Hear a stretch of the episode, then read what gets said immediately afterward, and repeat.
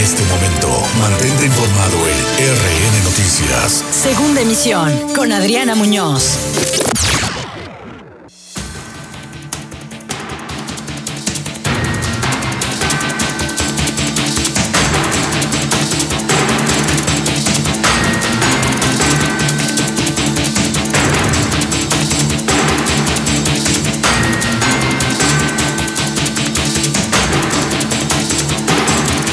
7 de la tarde con 13 minutos, viernes 8 de enero. Soy Adriana Muñoz y esta es la información en la segunda emisión de RN, Noticias.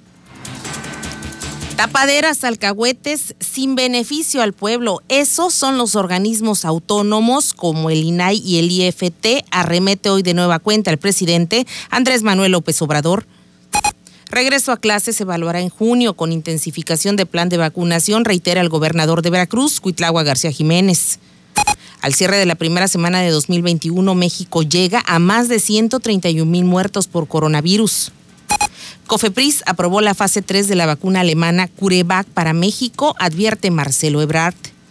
Desmiente el sector salud en el estado que los hospitales, eh, que los hospitales COVID hayan rebasado su capacidad hospitalaria. Infonavit promete refinanciar créditos y bajar tasa, confirma el gobierno de México. Compromete el gobierno de Veracruz no bajar la guardia en materia de seguridad y mejorar las mesas de coordinación para la paz. El Instituto Nacional Electoral garantiza logística sanitaria para el proceso electoral de 2021. Obras por más de 16 millones de pesos en escuelas de Veracruz son inauguradas por la Secretaría de Educación en el estado en la zona norte. Falso que la cuarta transformación pretende erradicar las energías verdes, como afirma el Consejo Coordinador Empresarial, sentencia a la secretaria de Energía Federal, Rocío Nale. Ante el riesgo de mayor incitación de violencia, Twitter suspende permanentemente la cuenta de Donald Trump por incumplir reglas. El peso cierra cerca de los 20 dólares en última sesión de la semana. Primera vez en ocho meses que Estados Unidos registra la pérdida de 140 mil empleos al cierre de 2020 e inicio de 2021. Está ya la huelga de trabajadores de Interjet ante la falta de pagos.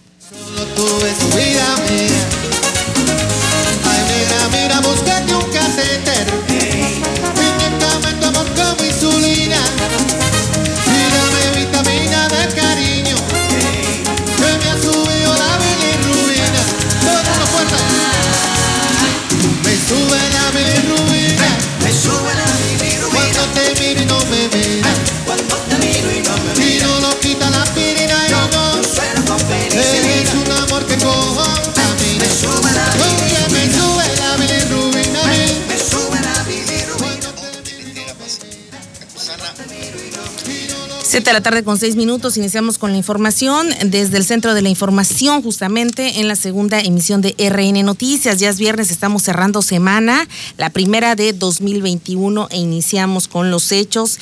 Este día se dio a conocer por parte del gobernador de Veracruz, Cuitlagua García Jiménez, que eh, sí se va a intensificar el sistema de vacunación en el estado de Veracruz y se volvió a referir al interesante tema del regreso a clases. El Ejecutivo del Estado adelantó que la estrategia para el retorno a las aulas podría combinarse con la de la vacunación y semaforización, por lo que se puede dar eh, inicio el ciclo escolar si el plan de vacunación va avanzado y esto sería, nuevamente dijo, en junio próximo. El mandatario estatal resaltó que podrían estar en disposición de vacunar a los docentes que estén frente a grupo de manera inmediata, de acuerdo con la calendarización, por lo que en junio se podría estar retomando si todo marcha viento en popa. Eh, no, recuerden que el regreso a clases hasta que tengamos cuatro semáforos verdes. Estamos pensando que se va a combinar también el plan de vacunación con esta estrategia de semaforización, por lo tanto podríamos eh, iniciar eh, antes de los semáforos verdes si el plan de vacunación va avanzado. Estamos hablando de junio. Sí. recordemos que la intensificación del plan de vacunación es abril y mayo. Entonces, en junio podríamos valorar este, ya el regreso a clases porque podríamos estar en disposición de vacunar a los maestros. Recordemos que el plan general de vacunación incluye a los maestros que empezarían a dar clases ya. Eh, entonces estamos eh, pensando, para ser realistas, que en junio podríamos estar eh, retomando si todo va bien. Y aquí aprovecho el tema para pedirles a toda la gente que esta etapa invernal pues elevó los números de las enfermedades broncorespiratorias y entre ellas pues las de coronavirus y que por lo tanto les suplicamos que apliquemos ya el quédate en tu casa. Quédate en casa, una vez más la frase trillada pero necesaria porque estamos viendo que en países de primer mundo el confinamiento y también la restricción en eh, muchas medidas, salidas, trabajo, diversión, está volviendo obviamente el confinamiento, toque de queda en diversos países, ya incluido América Latina, y esto está poniendo o prendiendo los focos amarillos y rojos en otros, en otras naciones. México hasta el momento descarta esta posibilidad, como siempre se ha hecho, dijo el presidente Andrés Manuel López Obrador porque señala que todo es por el diálogo y que la gente, dice, tendrá que entender que esto es real, que a pesar de que llevamos más de un año o casi un año en la pandemia, pues tendrá que terminar por creer, las cifras no mienten, más de 131 mil muertos en lo que es ya la primera semana de 2021 y continuamos con esta alerta sanitaria que no tiene para cuándo acabar. De acuerdo al sector salud de Veracruz, en la entidad no ha no se ha rebasado la capacidad de atención hospitalaria. Por ello, desde el gobierno del estado se han implementado acciones preventivas para que un centro como el de alta especialidad de Jalapa, con 58% eh, de capacidad hasta el momento en camas, o el hospital de Tuxpan con 53%, no se vean saturados. El secretario de Salud pidió a la población actuar con responsabilidad y hacer equipo entre todos para difundir información debidamente corroborada que sirva a la sociedad para protegerse y no para asustar o crear incertidumbre. Eso es lo que pide el secretario de Salud, Roberto Ramos Alor. Respetable familia veracruzana, el día de hoy quiero recordarles un tema muy importante. Se trata de la información equivocada o falsa que circula en redes sociales y en algunos medios de comunicación. Por ejemplo, andan diciendo que en el hospital de Oluta Cayucan ya no hay camas COVID y que no hay dónde meter a pacientes. Primero, aclarar que esta unidad no es hospital COVID. Sin embargo, sí cuenta con un módulo de atención de enfermedades respiratorias, lo que nosotros llamamos triage respiratorio. Es donde se reciben a los pacientes con síntomas, se valora y se determina su situación médica, es decir, si requiere o no hospitalización. En el caso de requerirla, esta unidad enviará al paciente a hospitales COVID, como el de Coatzacoalcos. Eso es lo que piden información veraz, no falaz y por supuesto que se apeguen a los canales institucionales de comunicación. Hasta el momento, en, los últimos, eh, en las últimas 24 horas, la Secretaría de Salud en el Estado ha informado que en el en la entidad veracruzana van 43.750 casos confirmados, negativos 32.970, sospechosos 11.908 y defunciones por COVID 6.352. Así está la estadística hasta el momento. Más tarde, cerca de las 10, 11 de la noche, se dará a conocer la nueva estadística y para asesoría o información acerca de síntomas y dónde se puede usted atender de manera gratuita, se puede comunicar al número 800 0123 456 por dificultad tal vez al respirar y si tiene este particular síntoma, acuda lo antes posible a una unidad de urgencias del hospital más cercano o bien llame al número de emergencias 911.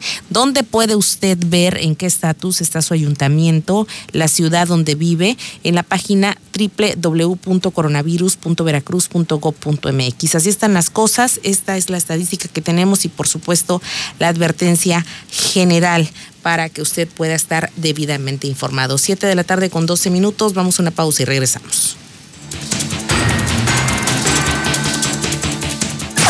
En un momento regresamos con el noticiero que informa verazmente a Veracruz. RN Noticias. Estás escuchando RN Noticias.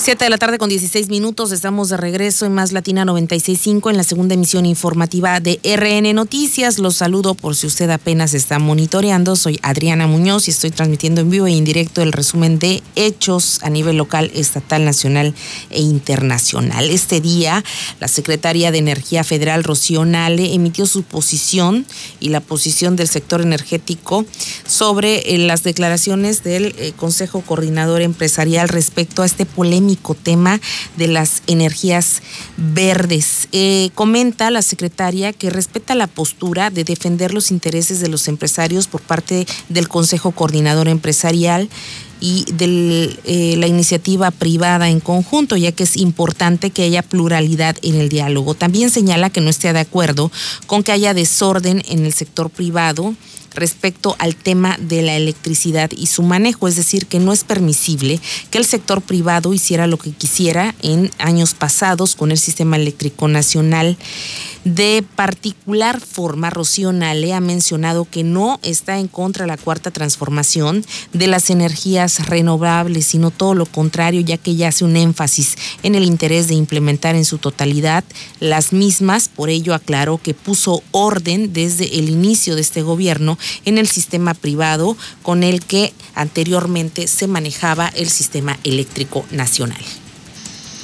¿Quién va a estar en contra de las energías renovables? Nadie. En todo el mundo, nadie está en contra de las energías renovables. Nadie. Lo que sí estamos nosotros en contra es del desorden. De eso sí estamos en contra. Y este desorden que abarca muchas cosas.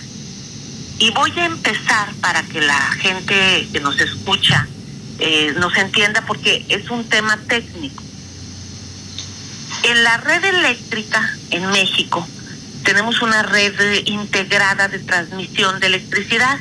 Nosotros podemos estar produciendo electricidad en Chiapas y estarla despachando en Chihuahua, en la misma red. Toda esa red eléctrica es propiedad de la Comisión Federal de Electricidad. Eh, por ley y por inversión y porque nos costó a todos los mexicanos esa red. Eh, el récord de demanda de esa red la tenemos registrada en junio del 2019, que es cuando más electricidad se demandó. Estamos hablando de casi 49 mil megawatts. Sin embargo, la Comisión Reguladora de Energía, la CRE, esta órganos autónomos que se formaron en la comisión, en la reforma energética y que respetamos y que estamos trabajando con ellos, dieron permisos por 132 mil megawatts. Es decir, triplicaron la capacidad que tiene en infraestructura la Comisión Federal de Electricidad y esto ha derivado varios problemas. Indicó que la Comisión Federal es el único organismo encargado de regular el sistema eléctrico nacional, por ello es importante entender que las empresas de energías renovables y limpias son intermitentes, es decir, que no rinden todo el día, sino que se paran periódicamente eh, cada 24 horas. Por ello, la Comisión Federal de Electricidad se encarga de generar la misma cuando las empresas privadas detienen sus operaciones durante el día. Esto, dijo, ya se le ha explicado a Carlos Salazar Lomelín, presidente del Consejo Coordinador Empresarial, en el sentido del uso de energías con base hidroeléctrica, geotérmica y otras para poder dar un respaldo a la generación de energía eléctrica. Sin duda sigue este polémico tema. Hay un debate ahí entre la iniciativa privada y por supuesto, la cuarta transformación, no llegan a un acuerdo y es que por más que se les ha detallado al sector empresarial, no han encontrado tal vez el canal exacto de comunicación para detallar en qué consiste el sistema o el proyecto de nación que en materia eléctrica tiene programado o proyectado a la cuarta transformación para el Estado mexicano en los próximos años. Siete de la tarde con 21 minutos, comenzamos con otros temas. Fíjese usted que en su visita a la zona centro, este día el gobernador de Veracruz, Cuitlagua García Jiménez, encabezó la reunión 500 de la Coordinación Estatal para la Construcción de la Paz, que ha dado como resultado un bajo índice en los principales delitos. Agregó que estos, particularmente los delitos de alto impacto, también eh, tienen una importante reducción en aproximadamente 23%. Al reiterar que gracias a la estrategia y coordinación con el gobierno federal y los municipales se ha avanzado de gran manera, también reconoció que no se debe caer en un exceso de confianza. Vamos a estar muy atentos en esta región. Estamos haciendo relevos que se hacen regularmente en ciertos periodos y supervisando de manera de muy cerca lo que se ha hecho. Eh, ahorita precisamente va eh, el alcalde de Fortín, por ejemplo, ahora que venimos acá, con el secretario de Seguridad Pública y el de Guardia Nacional, a ver unos módulos que hizo este, el alcalde y ver cómo nos coordinamos con su policía municipal, que ya también ya tiene nuevas contrataciones, y de esta manera ir reforzando la seguridad. Estamos también en una revisión de la operatividad de las mesas regionales de construcción de la paz. Recuerden que tenemos 18 en todo el estado. Entonces estamos viendo cómo hacerlas más operativas a fin de que exista mayor participación de la instancia municipal eh, en el tema de seguridad. Precisamente el día de hoy estamos cerrando con la reunión de trabajo número 500 de esta. 7 con 23, también posterior a concentrarse con mandos navales, militares y de Guardia Nacional, así como con parte del gabinete y autoridades de las Fiscalías General de la República y del Estado en este municipio, el gobernador Cuitlagua García Jiménez informó que la idea es mejorar la operatividad de las mesas. Eh, para la construcción de la paz, en donde se involucren más los ayuntamientos. Esto será primordial que las autoridades municipales se involucren en las mismas en el marco de la reunión 500 de la Coordinación Estatal que reporta a la fecha una baja en los índices delictivos como el homicidio con 20% de reducción en dos años y un estimado general de 23% en delitos de alto impacto, reiteró el Ejecutivo del Estado.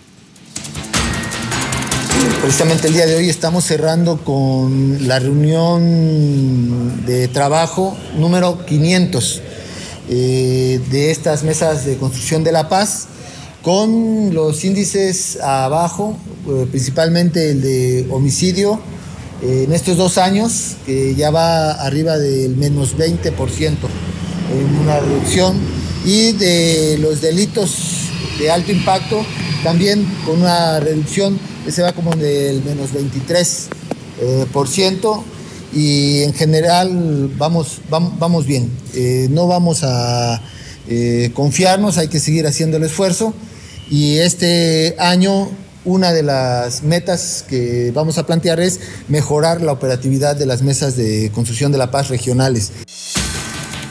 7 con 24 y la Secretaría de Educación de Veracruz supervisó obras de infraestructura educativa realizadas en planteles de bachillerato y educación básica de la zona norte del estado, en donde se realizó una inversión de más de 16 millones de pesos en el CECITEP y también se hizo un recorrido por parte del secretario de Educación en Escobar, no nada más en Filomeno Mata, también en Mecatlán, Coyutla y El Espinal. Estamos haciendo un total de 16 millones 820 mil pesos en Filomeno Mata fuimos a visitar el CECITEB, una inversión importante de 13 millones 688 mil pesos. Mecatlán en la telesecundaria Adolfo López Mateos, 1.497.000. En Coyutla, la escuela primaria Adolfo Ruiz Cortines, 999 mil pesos. Y aquí que estamos terminando en el Espinal, el jardín de niños héroe de Chapultepec con 634 mil pesos. Haciendo como tal, ya la hacía mención, eh, 16 millones 820 mil pesos. Esto gracias al apoyo del señor gobernador, del ingeniero Cuitlavo García Jiménez, el cual nos ha encargado supervisar, caminar. Y bueno, a diferencia de otras administraciones que desde la oficina se veían eh, como tal los problemas, hoy en día tenemos que venir a las comunidades, a las localidades, a hablar con maestras, con maestros, con madres, con padres de familia. Y bueno, con todos los que hacen la comunidad educativa y ver qué, qué, qué nos hace falta, ¿no? Sabemos Son las palabras del secretario de Educación Senyacen Escobar García, 7 con 26, y el presidente Andrés Manuel López Obrador informó hoy que Pfizer va a enviar a México más de 400 mil dosis de la vacuna contra el COVID cada semana. Además, informó que el doctor Hugo López Gatel se encuentra en Argentina para adelantar a finales de febrero la primera entrega de la vacuna AstraZeneca. Este viaje lo inició Gatel ayer justamente. Es posible que se adelante la entrega una semana, estaba pensado para marzo, pues vamos a tener posiblemente para finales de febrero y es una cantidad considerable. Y también, eh, al parecer, son buenos los resultados de la vacuna que se está eh, elaborando en laboratorios de Rusia. Eh, y se puede contar también pronto con esa vacuna y lo mismo con la vacuna eh, que se elabora en los laboratorios de China. En tanto, la Secretaría de Relaciones Exteriores, a través de su titular Marcelo Ebrar, confirmó esta misma tarde que la Comisión Federal de Protección contra Riesgos Sanitarios aprobó ya la fase 3 de la vacuna alemana CureVac para México. Y bueno, esto significa un gran avance, dijo el canciller de la Nación. 7 con 27. Si usted está preocupado si puede ir o no a votar por la emergencia sanitaria que al parecer prevalecerá hasta junio próximo, cuando serán las elecciones de 2021 el Instituto Nacional Electoral cuenta con una logística que garantiza que se, se llevará a cabo este proceso de votación en orden. Esto es lo que comenta José Roberto Ruiz Saldaña, quien es consejero del Instituto Nacional Electoral. Vamos a acudir prácticamente al modelo de realización de elecciones en pandemia que ya usamos, ya probamos para Coahuila Hidalgo el pasado 18 de octubre nosotros como país o como institución electoral mexicana eh, apostamos por un modelo de realización de elecciones en pandemias propio, no copiamos a ningún país porque somos realidades, contextos, idiosincrasias distintas. En ese sentido basamos nuestro modelo de cuidado en la sana distancia. Eh, se dispusieron muchas acciones para garantizarla, por ejemplo, las los funcionarios de la mesa directiva se sentarán con sana distancia, en la fila para votar se cuidará la sana distancia. También otra cuestión que se basa en nuestro modelo de cuidado es evidentemente en la utilización de insumos de protección. ¿Cuáles son estos insumos de protección? Todos lo sabemos, cubrebocas, gel sanitizante, sana distancia, entre otras situaciones. Por ejemplo, hay gente que utiliza caretas Normalmente andamos con cubrebocas nada más, pero ya hay personas que sí se sienten más cómodas o más seguras utilizando también, aparte del cubrebocas, la careta, sobre todo por la condición visual que también necesita ser protegida porque el virus se transmite también por esta vía y por supuesto guantes. Hay personas que utilizan guantes aunque anden en la calle. Entonces ya cada quien, pero es importante que se tomen estas medidas a la par de toda la logística que tendrá el Instituto Nacional Electoral.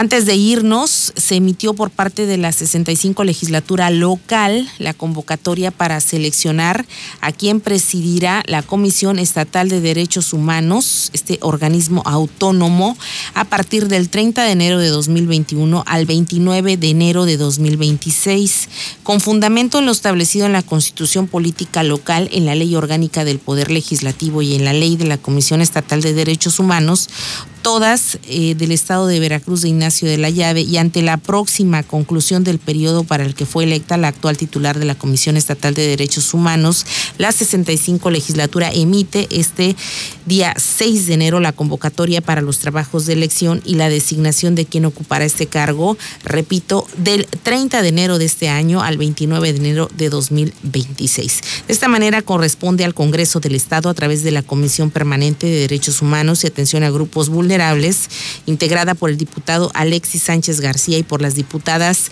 Daisy Juan Antonio y Monserrado Ortega Ruiz, presidente, secretaria y vocal respectivamente, organizar, conducir y validar el procedimiento establecido en la convocatoria bajo los principios de legalidad, certeza, transparencia e igualdad de género y de oportunidades en su desarrollo. La convocatoria está abierta a los organismos no gubernamentales, a las asociaciones y colegios vinculados a la defensa y promoción de los derechos humanos y en general a las entidades, instituciones y personalidades académicas o intelectuales para que presenten sus propuestas de la persona que a su juicio deba ser designada titular de la presidencia de la Comisión Estatal de Derechos Humanos, actualmente ocupada por Namiko Matsumoto Benítez. Siete de la tarde con 31 minutos, que tengo un excelente fin de semana. Soy Adriana Muñoz. El lunes próximo, si no sucede de otra cosa. Nos escuchamos en punto de las 7 de la mañana en Más Latina 96.5.